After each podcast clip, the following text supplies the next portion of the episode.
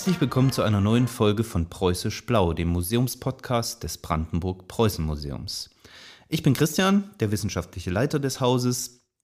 Und heute leider nicht dabei ist Simon, unser wissenschaftlicher Mitarbeiter.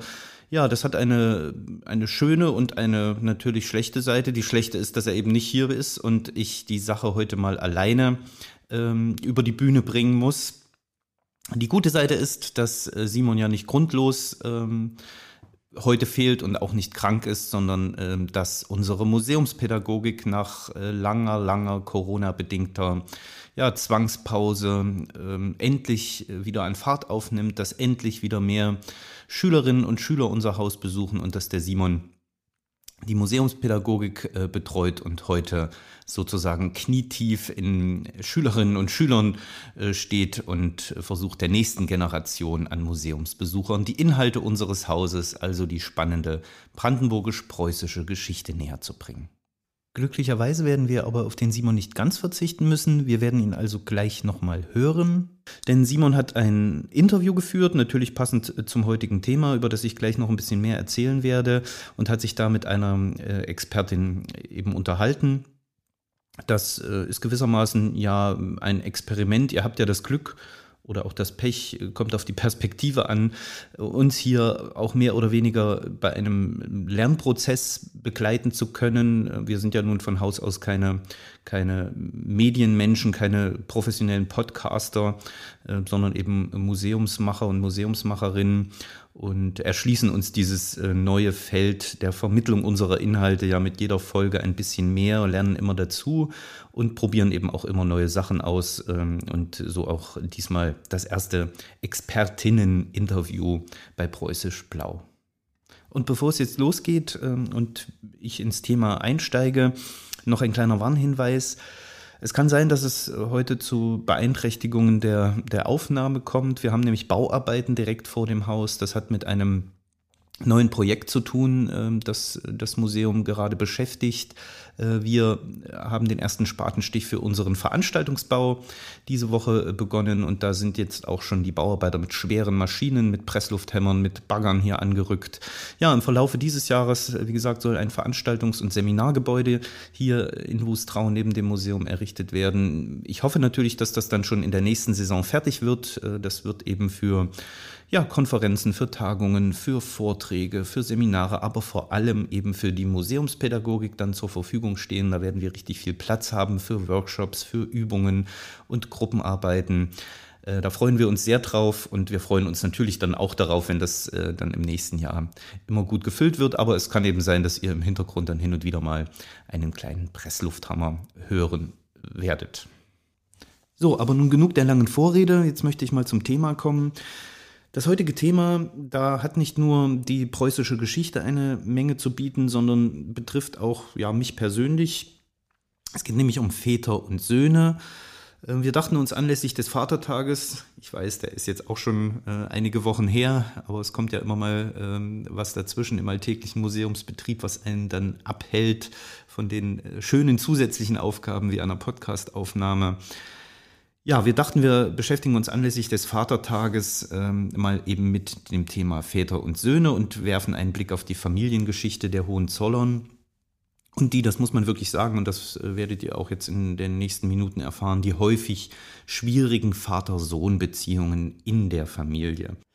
Ich werde euch auch diesmal ein zum Thema passendes Getränk vorstellen. Allerdings bin ich mir ehrlich gesagt noch nicht sicher, ob ich es ähm, tatsächlich diesmal auch trinke, weil allein trinken ist ja ein bisschen eigenartig ähm, oder zumindest nicht ganz so amüsant wie in Gesellschaft zu trinken. Mit Blick auf den Vatertag und einen der berühmtesten preußischen Könige, der gerade beim Thema Väter und Söhne wirklich ganz, ganz viel an Stoff zu bieten hat, äh, der Soldatenkönig Friedrich Wilhelm I., kann das eigentlich nur ein Getränk sein, äh, Bier. Dafür gibt es mehrere Gründe. Zum einen war Friedrich Wilhelm I. ein passionierter Biertrinker und äh, aus seinem Umkreis ist auch tatsächlich ein Bier verbürgt, ähm, das er äh, gerne ausschenken ließ und das es auch heute noch gibt. Äh, auch dazu später mehr.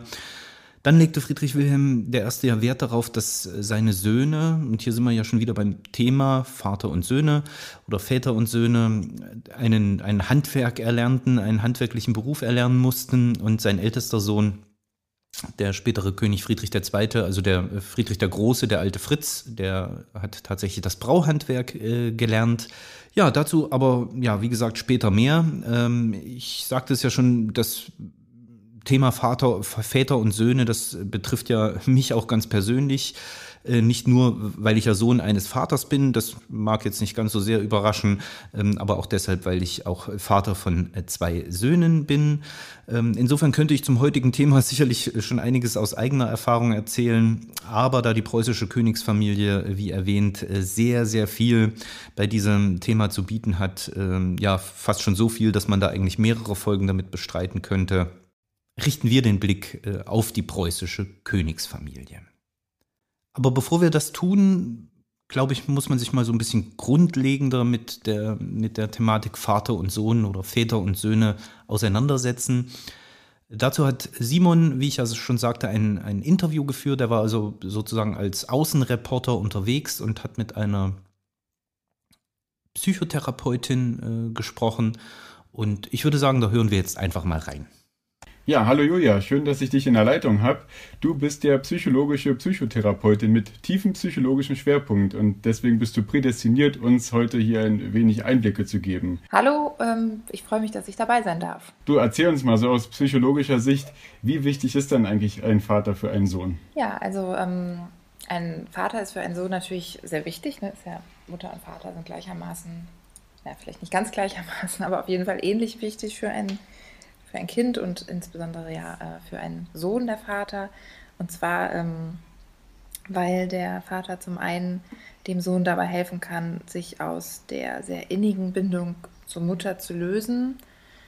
Ähm, und zum anderen der Vater natürlich auch äh, Hilfe gibt bei der Identitätsfindung. Okay, das heißt also, der Vater ist quasi auch das Rollenvorbild, ne? Ja, genau. Der Vater ist das Rollenvorbild. Ähm, mehr oder weniger zumindest jemand, an dem der Sohn ähm, ja, Rollen erkennt, ne, die, die Rolle, die männliche Rolle sozusagen und dann ähm, früher oder später eben Anteile davon übernehmen kann oder eben auch nicht. Vielleicht auch äh, zum Teil Aggressionen gegen den Vater entwickelt, die er dann bekämpfen kann. Ja, er kann sich am Vater anders reiben als an der Mutter. Und das führt eben auch zu einer Bildung der eigenen Identität. Okay, weil du jetzt auch die Mutter eben erwähnt hast und Aggressionen. Äh, was ist eigentlich mit dem Ödipus-Komplex? Was kannst du dazu sagen? Ähm, der Ödipus-Komplex ist äh, insofern bedeutsam, das geht auch in die Richtung, die ich eben schon erwähnte, nämlich äh, die Reibung kommt da wieder sehr, also rückt in den Vordergrund. Der mhm. ähm, Sohn äh, ist sozusagen verliebt in die Mutter oder idealisiert die Mutter und fühlt sich mit der Mutter sehr verbunden und erlebt den Vater als ähm, Konkurrenten fast und ähm, entwickelt Aggressionen gegen den Vater.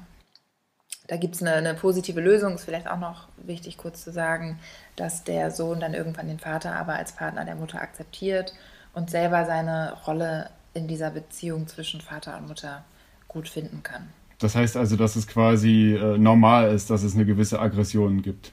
Genau, das ist so aus ähm, tiefenpsychologischer Sicht ist das normal und auch wichtig. Ähm, sag mal, gibt es vielleicht eigentlich auch sowas wie väterliche Archetypen? Also im, der patriarchale Vater zum Beispiel? Ja, gerade würde ich sagen, geht das in so eine Richtung von väterlichem Archetyp. Das ist so der Klassiker, ne? Ähm, das ist im Prozess und in Veränderung, äh, äh, insbesondere auch, was ja auch bei eurem heutigen Thema eine Rolle spielt, dass ähm, im Patriarchat, äh, glaube ich, dieser klassische väterliche Archetyp galt. Also etwas sehr ähm, männliches, starkes, mächtiges als Rollenvorbild dann auch eher fungiert hat. Hm. Und gibt es vielleicht auch sowas, so, so ein Gegenstück dazu? Also äh, auch, also nicht nur der, der äh, Anti-Autoritäre oder sowas, das meine ich jetzt gar nicht, sondern auch so äh, der abwesende Vater. Gibt es sowas vielleicht? Also ja, na klar, das ist dann, also der, ähm, das ist dann ja nicht so ein, so ein Archetyp sozusagen. Das, aber ähm, ich glaube, dass der abwesende Vater auch eine große Rolle spielt für, für Söhne. Ne? Also wenn ein Vater nicht da ist, dann führt das ja zu ganz anderen Themen und eher auch Schwierigkeiten, hm. weil dann eben diese, dieser Vater als, als, als Person fehlt, die äh, Identität mitgibt, sozusagen. Hm. Du hast ja auch die Aggression erwähnt, da könnte ich mir jetzt eigentlich auch vorstellen, dass ja dann auch irgendwie die, die Reibung fehlt, ne? wenn der Vater irgendwie selten da ist. Dass, ne? Genau, die Reibung fehlt und die Auseinandersetzung mit äh, der Rolle des Vaters, mit dem Vater als Mann. Und da kommt man dann wieder aber zu dem Punkt, wo die Frage wichtig ist, ähm, was gilt da, was galt damals als Vorbild und was gilt heute als Vorbild? Das muss man, glaube ich, ziemlich unterscheiden. Vielleicht ist das sogar gegenteilig fast, was ganz spannend hm. ist. Hm. Da würde mir noch, ähm, oder ist, ja, kommt mir so in den Sinn, da stellt sich noch die Frage, inwieweit durfte denn ein Sohn früher, ähm, anders als heute, überhaupt schwach sein? Das ist ja sowas, was heute von Söhnen eher erwartet wird fast, ne? also so sensibel zu sein und eben nicht hm. so mit dem Kopf durch die Wand oder so diese typischen Attribute von Jungs werden ja eher kritischer auch vielleicht betrachtet, wenn jetzt ein Junge sehr aggressiv ist. Und ich frage mich, ob das damals vielleicht sogar ähm, gar nicht gerne gesehen wurde, wenn Söhne eben äh, sensibler waren. Insbesondere wenn sie später Kurfürsten oder Könige werden sollten. Genau, genau. Hm. Ja, interessant, ja. Ähm, und was kannst du zu einem Umstand sagen, angenommenerweise jetzt, es gibt äh, eben einen ein Thronfolger, sagen wir mal, ja, und, und dem stößt jetzt aber was zu und es gibt jetzt einen, einen jüngeren Sohn, ja, der jetzt eben in diese Rolle kommt. Ähm, ich, das stelle ich mir sehr schwierig vor für diesen Sohn, der dann äh, nachrückt sozusagen. Vielleicht. Es gibt da wieder, glaube ich, also ich habe zwei Szenarien mhm. im Kopf. Einmal, dass der ähm, auf ihn übertragen wird, all das, was der andere Sohn hatte an Fähigkeiten und auch an, ähm, ja, an, an Kompetenzen, die er schon erlernt hat. Und auf der anderen Seite aber, also was schwierig ist, weil er dann immer vielleicht unter dem Schatten mhm. steht, mhm. dieses älteren Bruders. Aber vielleicht kann es auch für ihn eine Chance gewesen sein, aus der nicht so bedeutenden Rolle in der mhm. Familie eben sozusagen aufzusteigen. Das ist, glaube ich, beides denkbar. Hm, das stimmt, ja. Ja, das werden wir jetzt mal äh, tiefer ergründen. Ähm, du, ich danke dir sehr für deine Einblicke. Ja, sehr gerne. Ich glaube, das ist eine super Grundlage jetzt, äh, weiter einzusteigen. Ähm, du, dann äh, mach's gut, hat mich sehr gefreut. Danke dir. Ja, ja euch viel Spaß. Ja, bis bald. Tschüss. Tschö. Tschüss. Vielen Dank auch von mir an dieser Stelle äh, an Julia. Und äh, der Simon hat, hat recht, das äh, hat eine gute Grundlage gegeben, um jetzt ein bisschen tiefer in die ganze Thematik einzusteigen, euch ein bisschen was zu den Väter und Söhnen und ihren Konflikten in der preußischen Geschichte aus der Familie der Hohenzollern äh, zu erzählen und immer mal wieder auch auf das zurückzuschauen, was Julia uns erzählt hat. Natürlich unter dem, unter dem Vorbehalt, sage ich mal, dass äh, man die Verhältnisse heute sicherlich nicht eins zu eins auf das 17. oder auf das 18. und 19. Jahrhundert übertragen kann. Da gab es ja, wie Julia eben auch schon äh, kurz erwähnte, sicherlich Entwicklungen in den Rollen von Vätern und Söhnen. Väter und Söhne gab es äh, eine ganze Menge ähm, in der preußischen Königsfamilie also bei den Hohenzollern. Ich möchte mich jetzt allerdings mal auf ein Jahrhundert äh, konzentrieren, also auf 100 Jahre äh, konzentrieren, in denen es äh, zu verschiedenen Vater- und Sohn-Konflikten kam. Das ist die Zeit zwischen 1640 und 1740 äh, Christopher Clark, äh, ja, der berühmte Preußen-Historiker, der schreibt in seinem Buch Preußen, Aufstieg und Niedergang, ja, gewissermaßen von zwei bemerkenswerten Kontinuitäten, die es in diesen 100 Jahren äh, in der preußischen Geschichte gab, die man also bei allen vier Herrschern dieser Zeit, äh, das war der große Kurfürst Friedrich Wilhelm, sein Sohn, der erste preußische König äh, Friedrich I., äh, dann der Enkel des großen Kurfürsten, also Friedrich Wilhelm I., der Soldatenkönig, bis hin dann zum letzten in dieser Reihe, also zu Friedrich II. Ja, also es gab einmal eine Kontinuität äh, sozusagen in den politischen Zielsetzungen. Ähm, eine andere äh, Kontinuität äh, waren dann die Vater-Sohn-Konflikte, die mal mehr, mal weniger ja, schwer und tiefgreifend waren. An sich sind ja Vater-Sohn-Konflikte, wie wir das eben von Julia gehört haben, äh, nichts Ungewöhnliches und äh, durchaus normal und notwendig. Ähm, das äh, alles ändert sich natürlich, wenn die Familie, wie die Hohenzollern, ein regierendes Fürstenhaus ist und die Konflikte zwischen Herrscher und Thronfolger, also da kommen nochmal zwei Rollen neben dem Vater und dem Sohn ja dazu, einerseits immer ein Stück weit öffentlich ausgetragen werden und auch von Historikern nachfolgender Generationen aufgrund der vorhandenen Quellen ja sehr gut bewertet werden können. Und andererseits haben diese Konflikte, diese Vater-Sohn-Konflikte oder vielleicht sollte man hier besser sagen Herrscher-Thronfolger-Konflikte, immer ja auch das äh, Potenzial, reale Politik, Machtpolitik äh, zu beeinflussen. Doch beginnen wir mal der Reihe nach und schauen an den Anfang der 100 Jahre, nämlich genau ins Jahr 1636. In diesem Jahr ja, brach der erste äh, dieser, dieser vielen Vater-Sohn-Konflikte aus diesen 100 Jahren auf, und zwar der Konflikt zwischen äh, Friedrich Wilhelm, dem späteren großen Kurfürsten, und seinem äh, Vater Georg Wilhelm.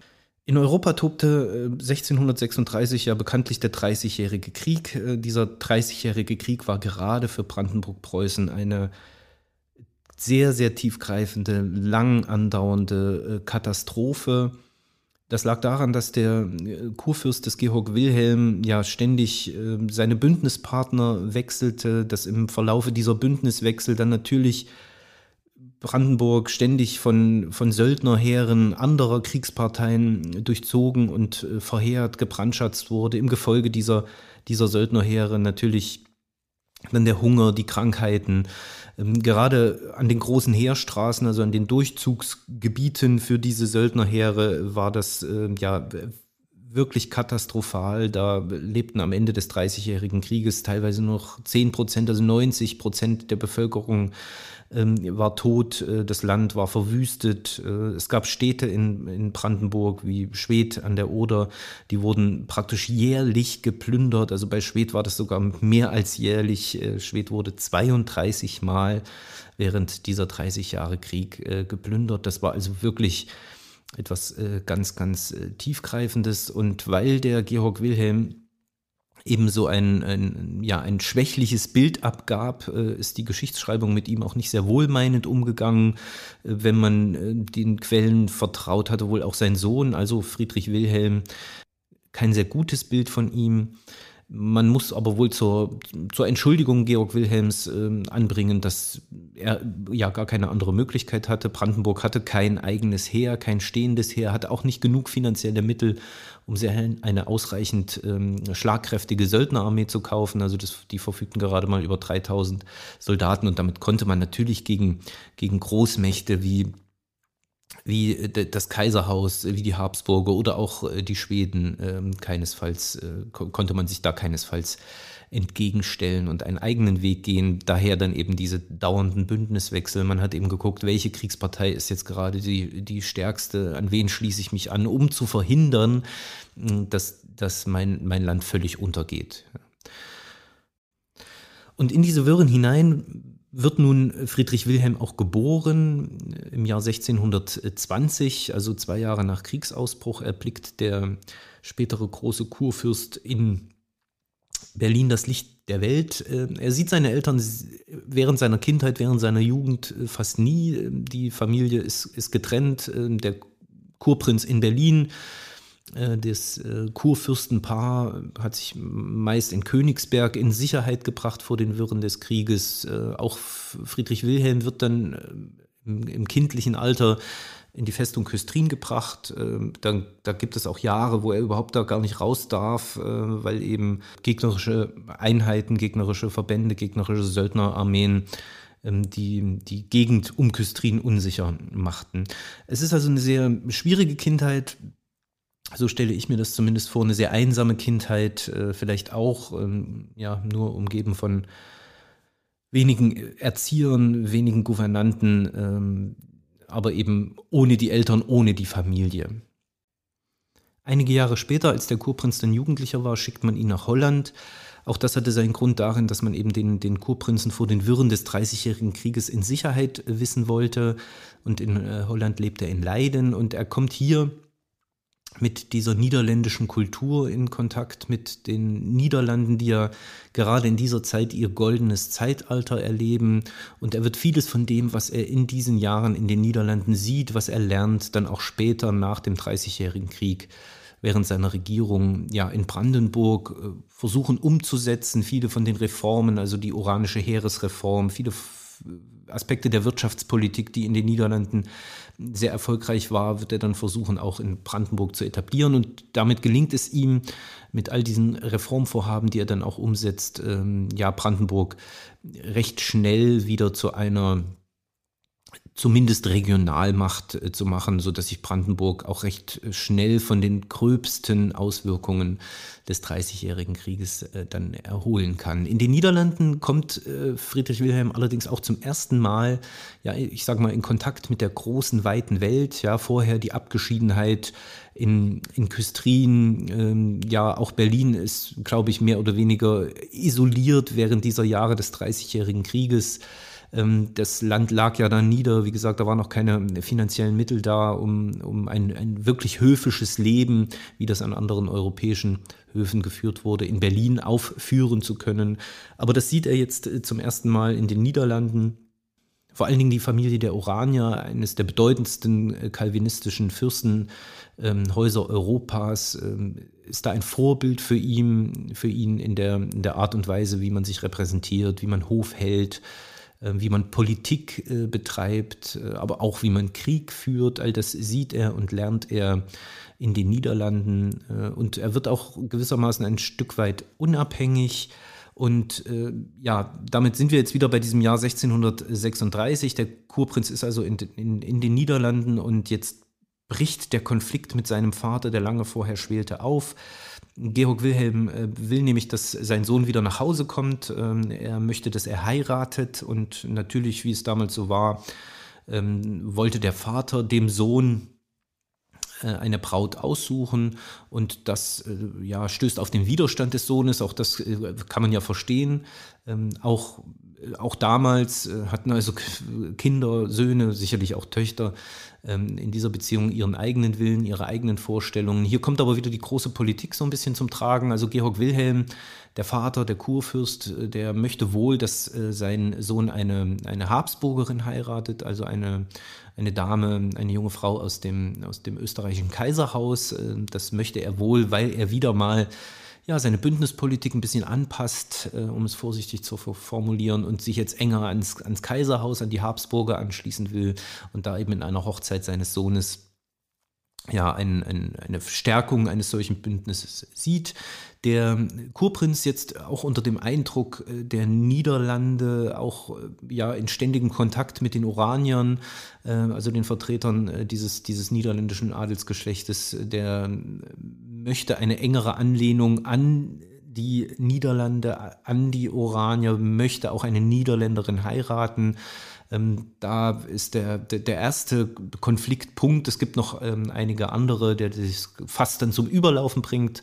Ähm, aber hier sieht man schon, das ist, das ist tatsächlich etwas, was auch später bei anderen Vater-Sohn-Konflikten in dieser Herrscherfamilie immer wieder entscheidend ist. Äh, die Frage der Heirat, die Frage der Braut, aus, aus welchem Haus äh, die Braut kommt, aus welcher Familie sie stammt, aus welchem Land sie stammt. Da haben Väter und Söhne häufig äh, unterschiedliche Eigenschaften. Auch die Mütter kommen dann noch dazu. Da bilden sich dann immer wieder Parteien, ähm, die also weniger mit, mit dem, dem persönlichen Verhältnis von Vater und Sohn, also diesem familiären Verhältnis, diesen normalen Vater-Sohn-Konflikten zu tun haben, sondern wo dann wirklich, glaube ich, die, die Großpolitik Einfluss auf die ähm, Familiengeschichte nimmt.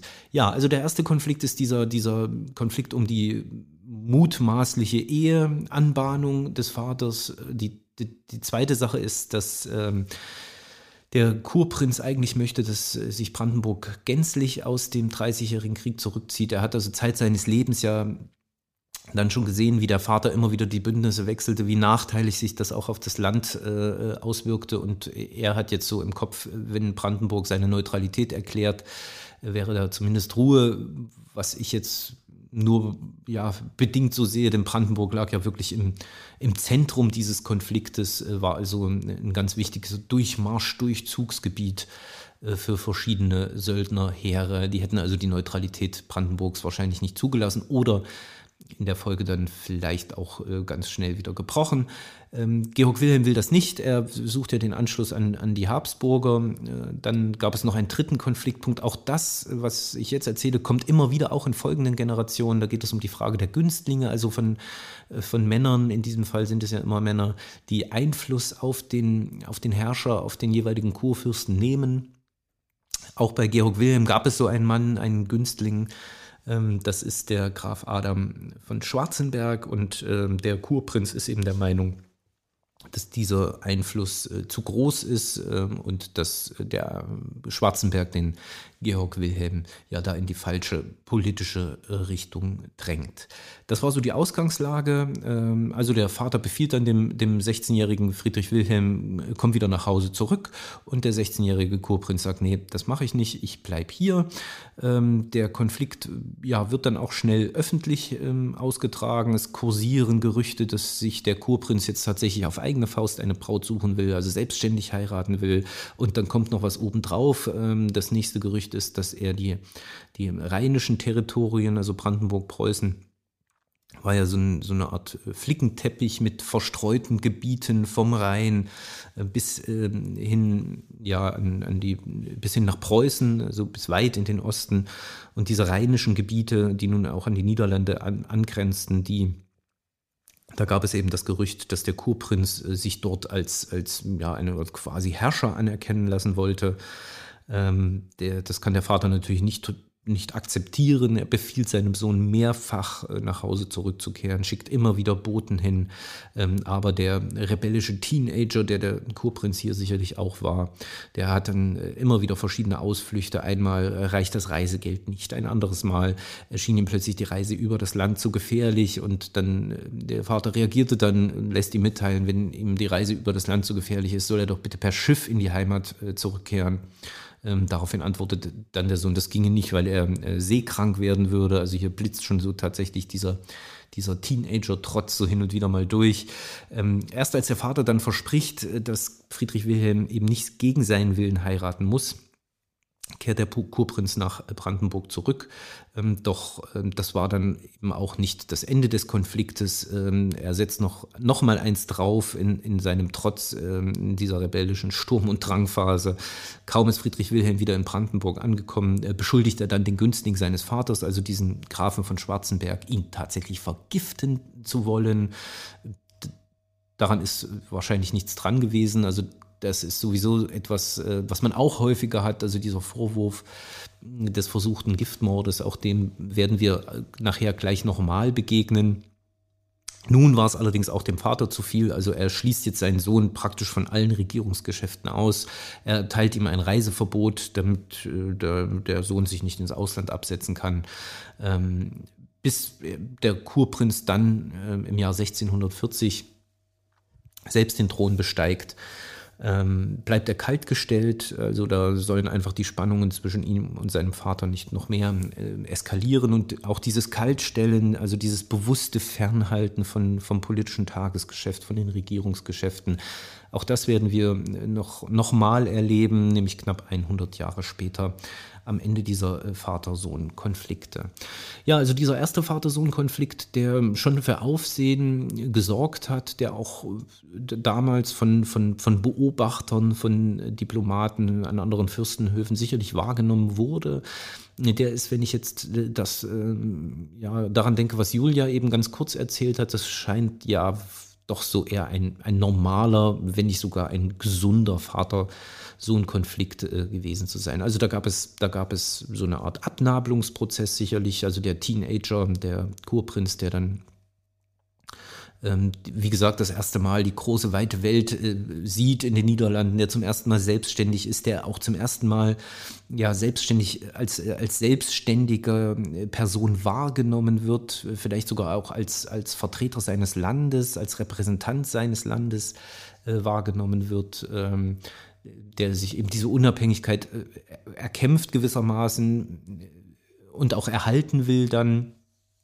Das äh, scheint mir tatsächlich so ein, so ein normaler äh, Vater-Sohn-Konflikt zu sein. Also da haben vielleicht ähm, spätere Historiker immer so ein bisschen mehr draus gemacht, als dann tatsächlich da war. Aber wie gesagt, das ist auch ähm, ja schwierig, wenn, wenn dieser Vater-Sohn-Konflikt auch ein, ein, ein Herrscher-Thronfolger-Konflikt wird und dann, wie gesagt, auch ähm, Machtpolitik betrieben werden kann und der Herrscher, also in diesem Fall immer der Vater, ja auch ähm, ja vielleicht äh, immer so im Hinterkopf hat, dass sein Sohn instrumentalisiert werden kann, also von, von, von anderen Mächten, von anderen europäischen Mächten, in diesem Fall von anderen Kriegsparteien vereinnahmt werden kann ähm, und dass sich dann äh, die, die, ja, das auch auf die, die Innenpolitik äh, auswirkt, dass sich Lager bilden, Parteien bilden und die ganze Sache zusätzlich noch erschwert wird.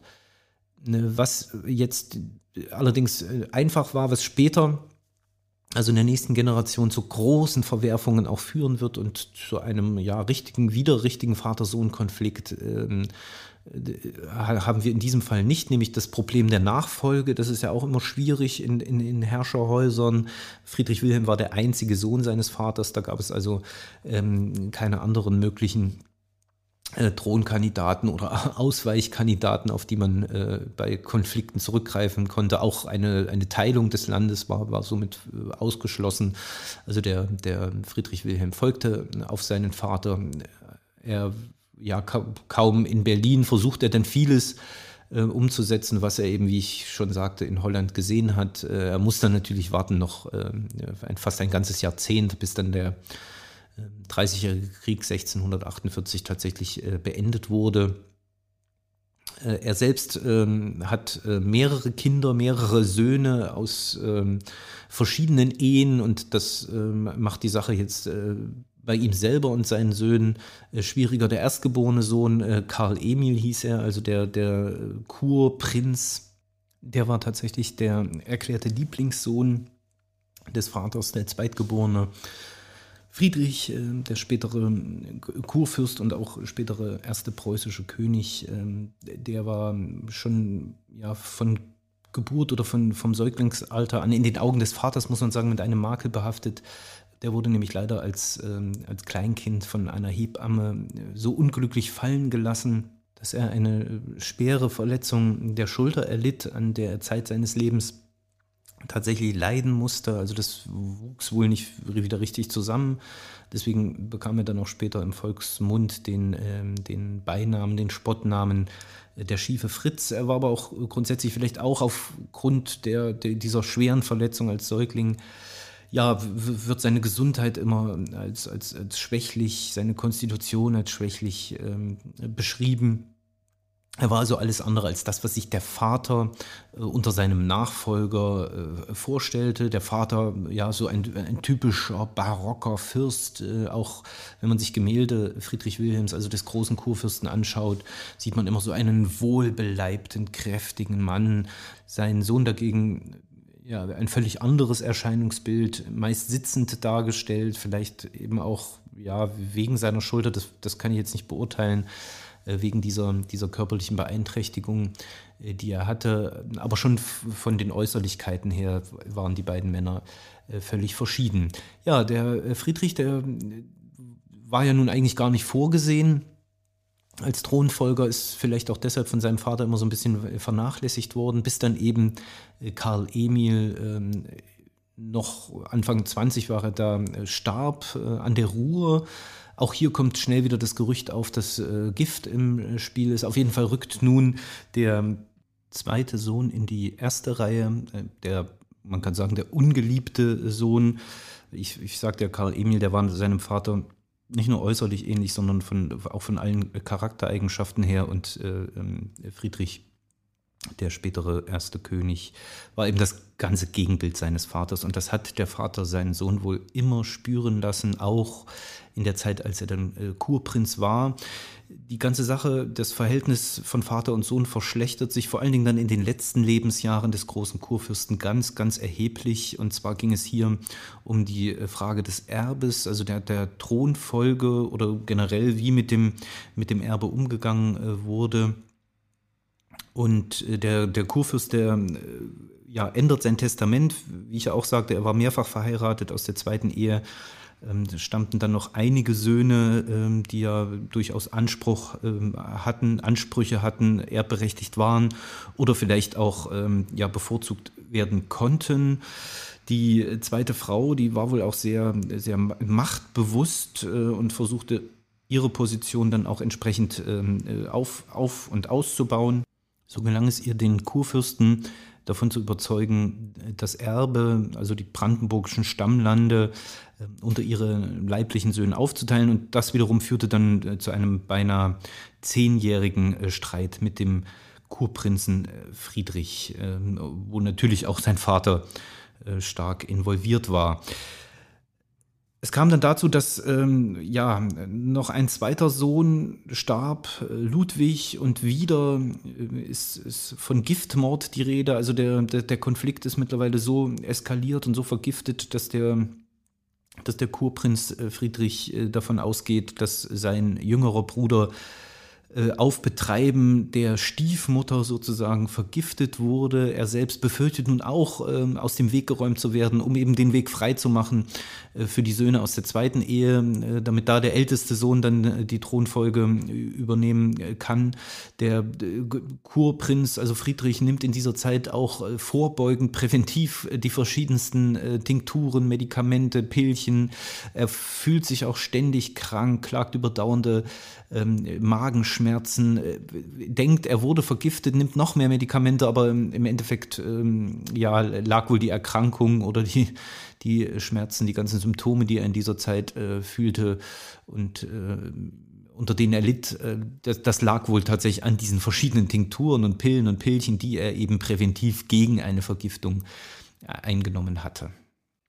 Im Zuge dieses Konflikts äh, sieht man auch schön, wie ausländische Mächte äh, sich dann der ein oder anderen Person oder die versuchen zu vereinnahmen, wie es da zu einer Instrumentalisierung kommen kann oder wie auch äh, ein Sohn, ein Thronfolger äh, sich ähm, Unterstützung an ausländischen Höfen sucht. Das hat nämlich der Friedrich gemacht und er hat sogar einen, ja, einen Geheimvertrag praktisch äh, geschlossen. Da ging es um ein mehr oder weniger kleines Territorium, das äh, er dem, dem, dem österreichischen Kaiserhaus versprach äh, in, diesem, in diesem Vertrag, wenn der Kaiser äh, das äh, geänderte Testament seines Vaters, in dem festgelegt wurde, dass äh, die brandenburgischen äh, Erblande, die Stammlande, die Mark Brandenburg aufgeteilt werden sollte, ne, dass ähm, äh, das äh, war eigentlich gar nicht äh, rechtmäßig und gesetzesmäßig. Es gab nämlich ein, Hausgesetz bei den Hohenzollern, das eine solche Erbteilung ähm, ausschloss. Aber darüber hat sich der große Kurfürst dann hinweggesetzt in dieser, in dieser Testamentsänderung.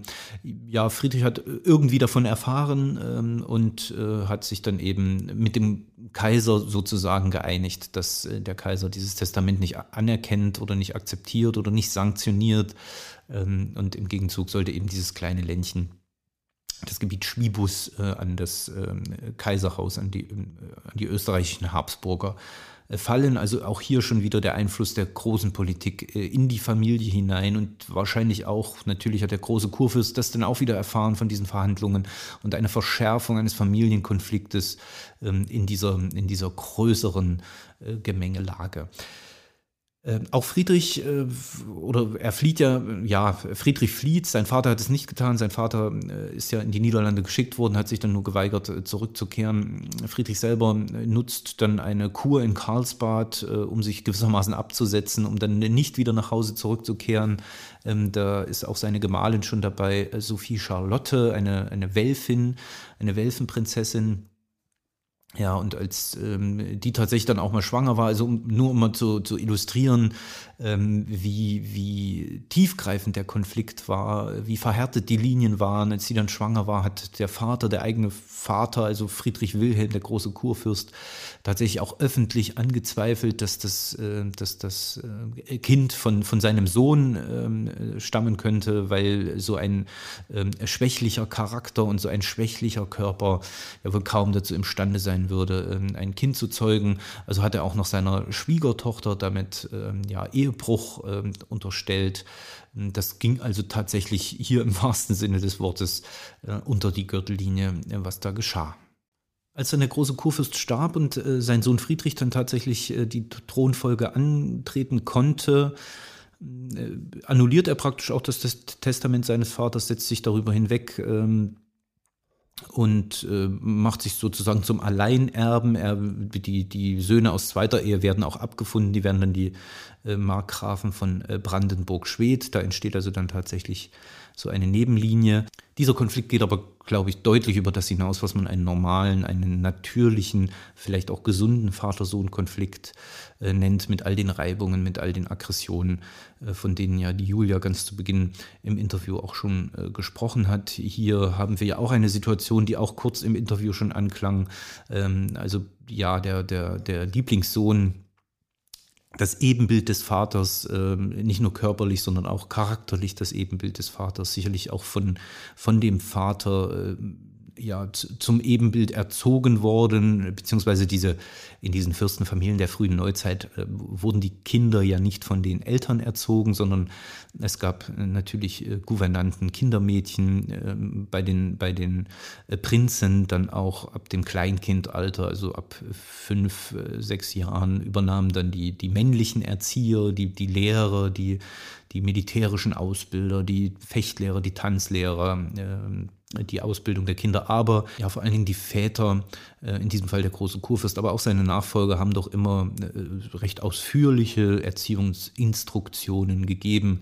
Ähm, das ging so weit, dass in diesen Instruktionen nicht nur die Inhalte, also so ein Lehrplan erstellt wurde, sondern dann auch Tagesabläufe teilweise minutiös geregelt und vorgeschrieben wurden. Ja, also hier haben wir eben den Fall, dass der, der Lieblingssohn äh, stirbt und der ungeliebte Zweite rückt in die erste Reihe, ähm, der Zeit seines Lebens sicherlich diese Zurücksetzung gespürt hat. Ähm, erstens aufgrund seiner körperlichen Beeinträchtigung, aber auch vielleicht an, wegen seiner charakterlichen Verschiedenheit zum Vater, der diese Zurücksetzung sicherlich nicht nur vom Vater erlebt hat, sondern auch vom, vom umgebenden Hof, der ja geprägt war von so einer führenden, autoritären äh, Personen, wie es der große Kurfürst ja sicherlich äh, gewesen ist, dann verstärkt sich dieser Konflikt noch durch die Wiederverheiratung des Kurfürsten, dadurch, dass mehr ja, Rivalen mit den, mit den nachgeborenen Söhnen kommen, mit einer wieder sehr, sehr willensstarken Frau, also der zweiten Frau des Kurfürsten, die hier eigene Ansprüche hat und die auch versucht, bei ihrem Mann durchzusetzen.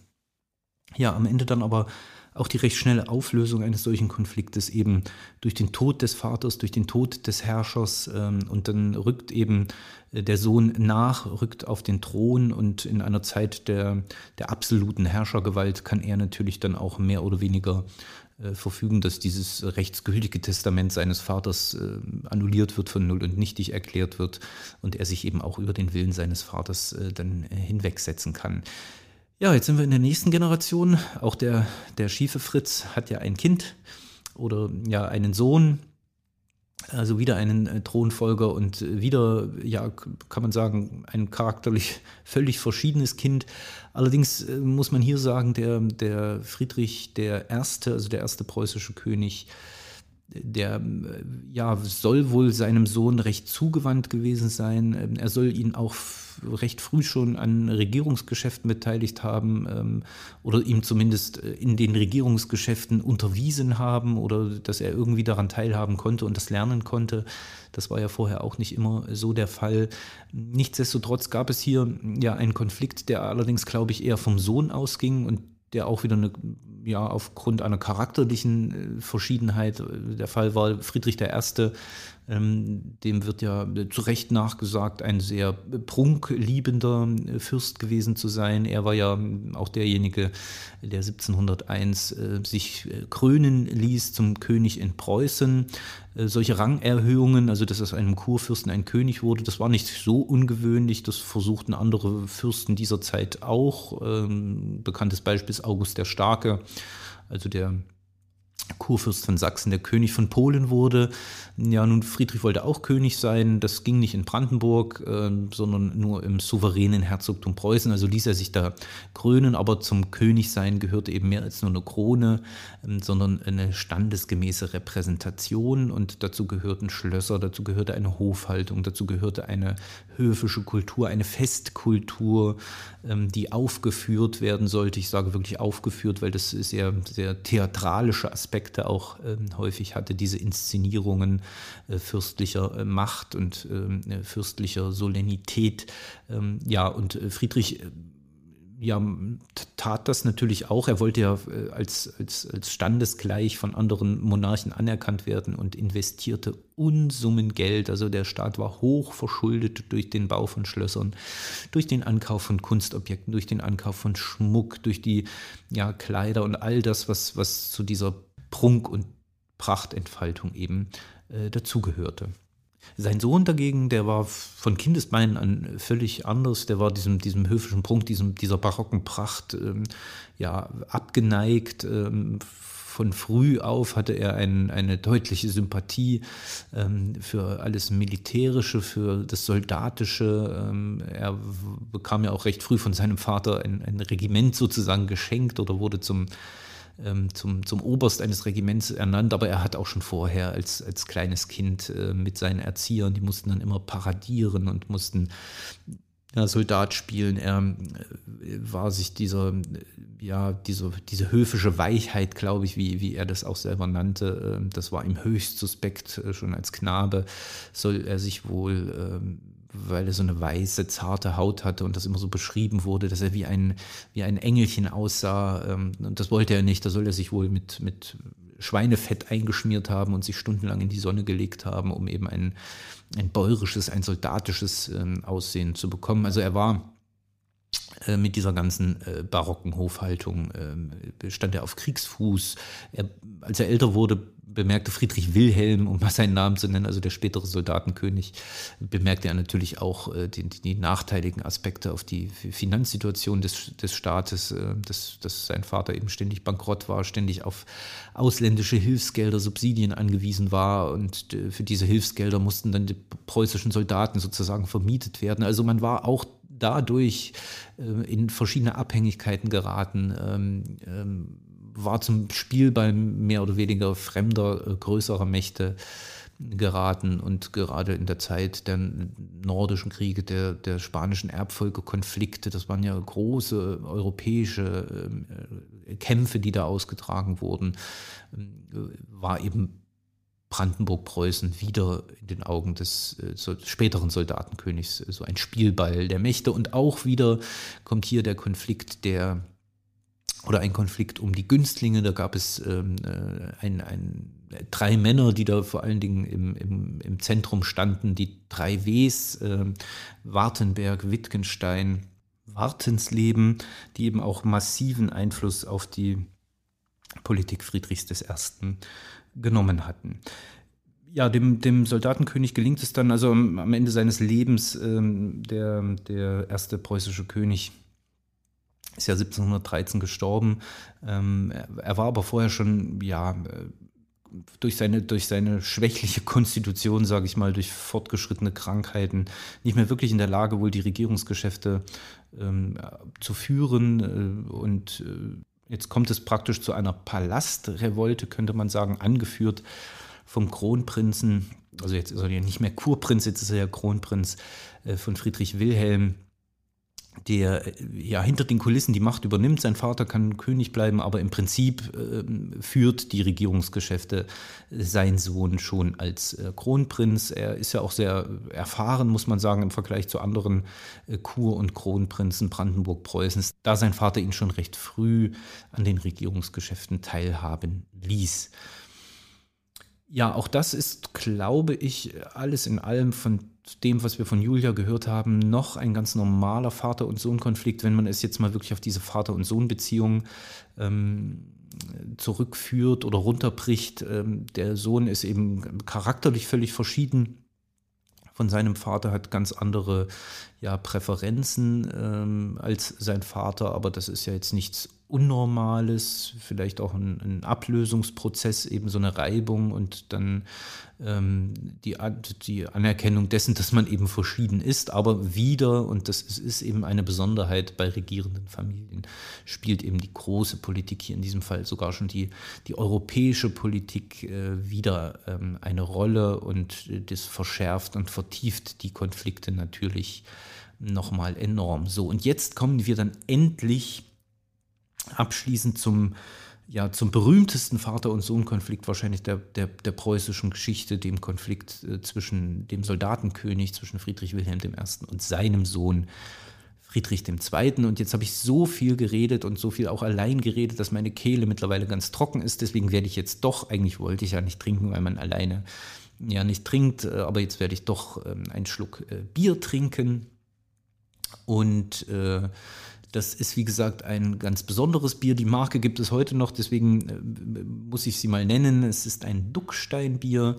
Ähm, Duckstein-Bier wurde äh, während des Tabakskollegiums des Soldatenkönigs äh, ausgeschenkt. Das ist eine Institution gewesen, ja, so ein, ein, ein, ein, Herrenabend sozusagen, bei dem man sich traf, bei dem der König sich mit äh, Freunden traf, mit Vertrauten traf äh, bei dem Bier ausgeschenkt wurde, wohl auch in Unmengen getrunken wurde, bei dem äh, Tabak geraucht wurde. Das äh, ist zwar stark mit dem Soldatenkönig verbunden, dieses Tabakskollegium ist ja auch in seinem Lieblingsschloss im Schloss Königs Wusterhausen. Da tagte dieses äh, Tabakskollegium, kann man sich auch heute noch anschauen, den Raum.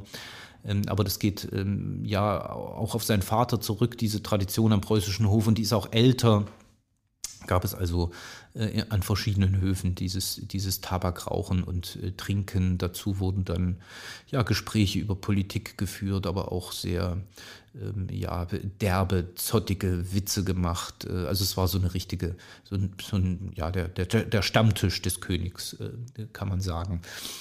Wie gesagt, da wurde Duckstein ausgeschenkt. Duckstein ist ein äh, obergäriges Bier ähm, aus äh, Königslutter. Äh, Duckstein ähm, ist heute der Markenname, aber eigentlich ähm, hat das was äh, mit dem, mit dem, mit einem Gestein zu tun. Also das Wasser für dieses, für dieses Bier wurde aus einem Bach äh, genommen und äh, dieser Bach, die Lutter, die entsprang einem Höhenzug und dieser Höhenzug, der äh, bestand oder besteht auch heute ja noch aus Kalktuff aus äh, Kalkgestein und dieses gesteinsähnliche Material, das wird, äh, wurde und wird äh, auch als Duckstein bezeichnet und gab dann der Biermarke äh, den Namen.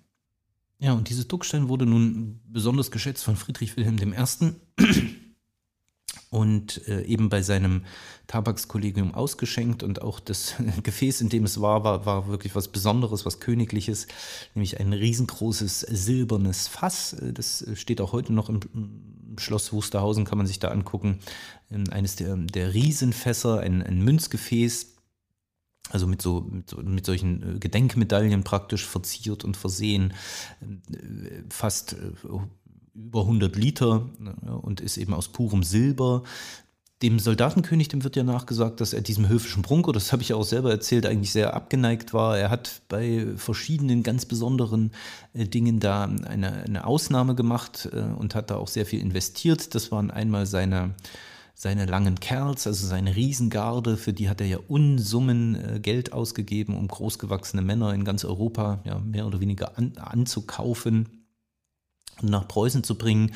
Und diese Riesengarde, die hatte ja auch etwas, äh, das war ja auch etwas Repräsentatives, ja, er hatte auch einen gewissen theatralischen Charakter, also ähm, war schon ein, ein Spektakel, wenn die da aufmarschierten, diese großen Männer. Und die zweite Sache, wofür der Soldatenkönig enorm viel Geld äh, ausgab. Das war Silber. Er war ein leidenschaftlicher Silbersammler, ähm, wahrscheinlich der größte Silbersammler seiner Zeit. Äh, der kaufte äh, allein in den Jahren 1730 bis 33, also knapp drei Jahre waren das, kaufte er wohl sieben bis neun Tonnen Silber in Augsburg, der Silberhauptstadt Europas.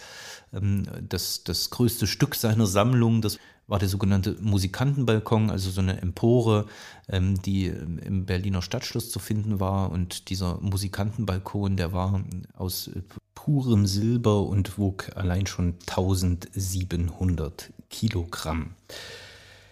Ja, wie gesagt, genug geredet. Äh, ich muss meine Kehle mal ein bisschen befeuchten, deswegen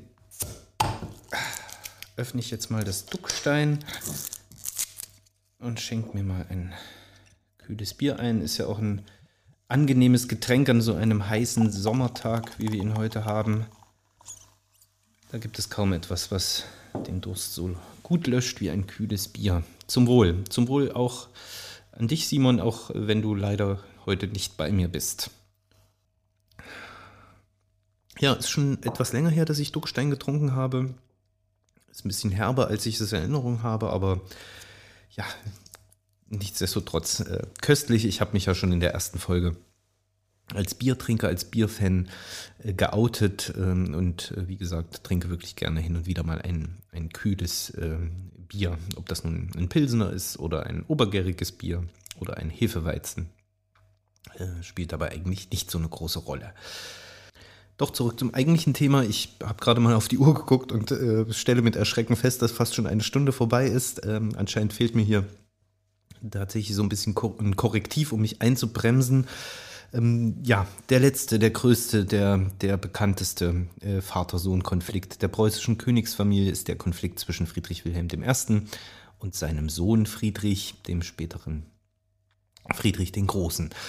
Auch hier lag es äh, oder hatte das sicherlich mehrere Gründe. Einer ging äh, meines Erachtens nach vom Vater aus. Der Vater ja, sah in, in sich selber ja das, das Idealbild eines preußischen Königs auch mit diesen ganzen Charaktereigenschaften, die ihm zugeschrieben werden, also diese, diese Disziplin, äh, die, die Ordnungsliebe, die Sparsamkeit, das, ein Leben, das auf das Wohl des Staates hin ausgerichtet ist. Und mit diesen Charaktereigenschaften sah er sich selber eben als das Idealbild des preußischen Königs und wollte, denke ich zumindest, seinen Nachfolger mehr oder weniger nach seinem Ebenbild äh, erziehen. Auch das etwas, was mir ganz am Anfang, wenn ihr euch noch erinnert, es ist ja schon jetzt einige Minuten her, äh, von Julia gehört haben.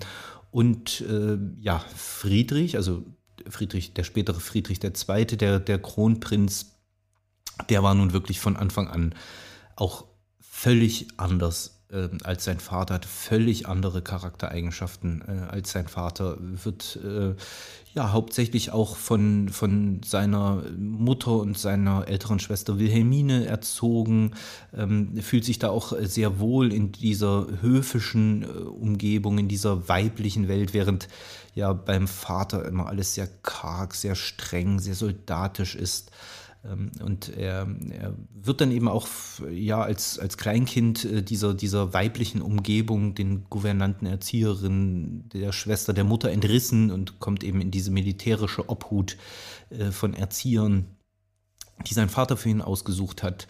Ähm, er ist aber tatsächlich von seinen Anlagen, von seinen Begabungen her ganz, ganz anders. Er ist ein sehr, sehr feingeistiger, ähm, Junge schon, ein sehr feingeistiger Jugendlicher, der ja später ja als der Philosophenkönig bekannt wurde, als der König, der, der selber komponierte, der, der ausgezeichnet äh, Querflöte spielte, äh, der, der Begabungen in vielerlei Richtungen hatte.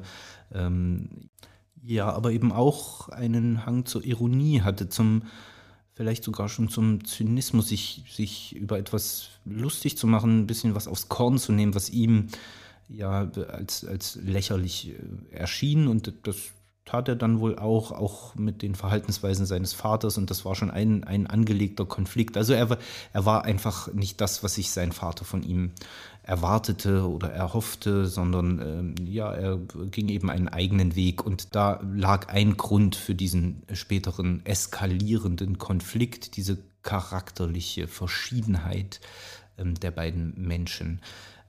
Das verstärkte sich über die Jahre hinweg. Der, der Vater, der Soldatenkönig, wurde wohl auch immer, immer ja, verhärteter, als er merkte, dass er seine Erziehung, dass seine Erziehung bei seinem Sohn nicht fruchtete, dass eben sein Sohn nicht äh, so wird wie er. Ne? Er wurde dann auch ja körperlich gewalttätig. Er äh, schlug seinen Sohn auch öffentlich bis aufs Blut. Er demütigte seinen Sohn. Das hat natürlich auch Spuren äh, und Narben bei einem Jugendlichen, bei einem Kind und Jugendlichen äh, sicherlich hinterlassen.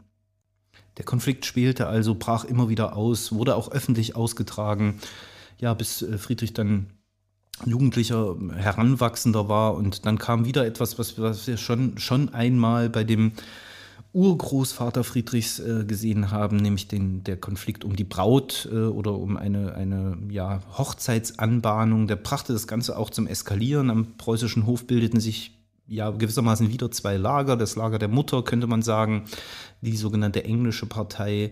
Äh, die Mutter Sophie Dorothea, äh, auch eine Welfin, das Adelsgeschlecht der Welfen hatte ja gerade in dieser Zeit eben auch eine Rangerhöhung hinter sich gebracht. Die sind nicht nur Kurfürsten geworden, sondern ähm, auch äh, englische Könige, ähm, haben also den Thron von England bestiegen.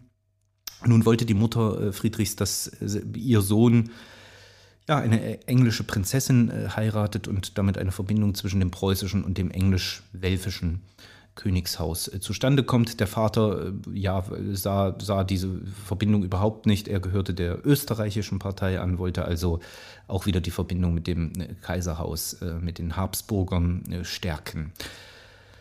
Ja, Friedrich ist auf der Seite seiner Mutter, wie auch die, die Schwester. Es war dann auch tatsächlich so eine Doppelhochzeit geplant. Also Wilhelmine sollte den englischen Thronfolger heiraten, Friedrich eine, eine Prinzessin.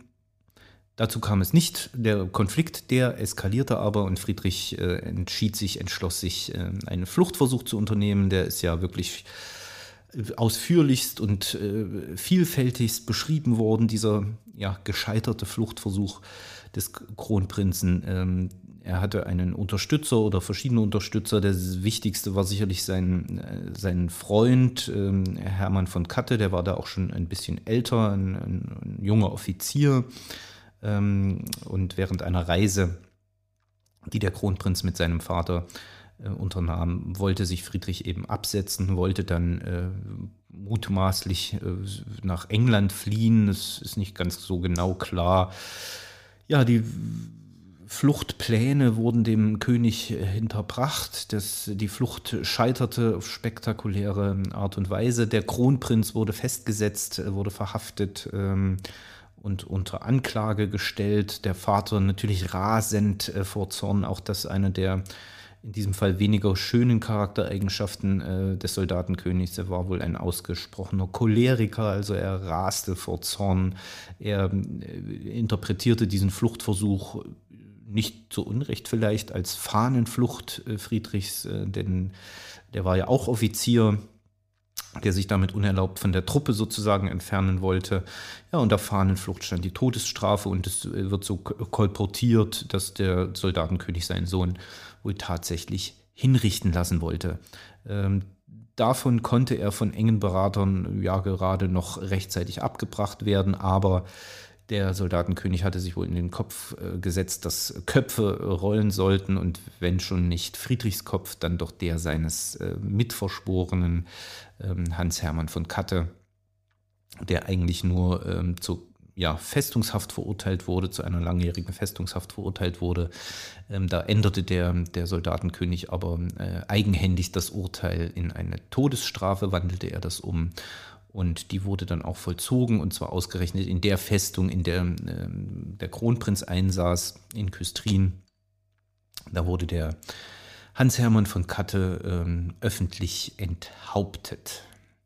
Friedrich muss das wohl mit angesehen haben oder soll es mit angesehen haben. Das war natürlich das nächste traumatische Ereignis äh, für den Kronprinzen. Also hier haben wir, wir wirklich mal einen völlig eskalierten und meines Erachtens und nicht nur meines Erachtens, sondern ähm, das, äh, diese Meinung würden, glaube ich, viele teilen, einen völlig unnormalen äh, Vater-Sohn-Konflikt, der hier ausgebrochen ist. Nichtsdestotrotz beruhigt sich die Situation dann in den folgenden Jahren wieder. Friedrich äh, ja, findet sich höchstwahrscheinlich einfach damit ab. Vielleicht denkt er sich, ja, Herrgott, ähm, so gut geht es dem Alten jetzt gesundheitlich nicht. Der wird es nicht mehr so lange machen. Und wenn ich dann einmal König bin, dann, ja, dann kann ich eh machen, was ich will. Ich muss nur die Zeit abwarten. Der Soldatenkönig tut aber auch wieder was, was ähm, schon sein, ja, sein, sein eigener Urgroßvater, das ist ja jetzt wieder Georg Wilhelm getan hat. Er äh, verzeiht zwar dem, dem Kronprinzen, das kommt auch zu ja, einer öffentlichen Versöhnungsaktion unter ja, Treue, Schwüren und Tränen, fällt man sich da in den Arm. Nichtsdestotrotz schiebt er seinen Sohn dann erstmal ab und zwar äh, hier ins, in, in, die, in die Gegend sozusagen, nämlich ins schöne Rheinsberg. Also erstmal näher heran an, in, nach Neuruppin, äh, da übernimmt der, der, der, Kronprinz ein Regiment und äh, wohnen tut er aber im Schloss Rheinsberg. Das wird ähm, zu, diesem, zu diesem Zweck auch prächtig ausgebaut. Das bekommt der Kronprinz aber nur, ähm, nachdem er dann geheiratet hat. Also Er willigt in seine Hochzeit ein und er heiratet äh, eine Frau, Elisabeth Christine, auch eine Welfin, die sein Vater ihm ausgesucht hat. Man muss aber auch sagen, äh, dass der Kronprinz von Anfang an auch klarstellt, zwar nicht seinem Vater gegenüber, aber anderen, dass wenn er dann einmal König sein wird, er ja, sich äh, praktisch, wenn nicht schon, schon richtig, aber dann hinter den Kulissen sozusagen von seiner Frau trennen wird, dass er äh, sie ab dann äh, links liegen lassen wird und das hat er ja dann auch getan. Ähm, er hat ja Zeit seines Lebens einen sehr, sehr eigenwilligen ähm, Kontakt, eine sehr eigenwillige Beziehung zu seiner Frau Elisabeth Christine geführt. Das ist aber vielleicht ja Thema für eine andere Folge. Da können wir uns ja mal die, die Ehekonstellation der Hohenzollern anschauen und vielleicht äh, hilft uns ja da auch Julia wieder. Für heute soll es das erstmal gewesen sein. Ähm, ich würde mich freuen, wenn wir uns das nächste Mal auch wieder äh, hier hören würden. Dann äh, hoffe ich auch mit Simon und mit einem neuen Thema aus der preußischen Geschichte. Bis dahin wünsche ich euch alles Gute und verabschiede mich für heute. Tschüss!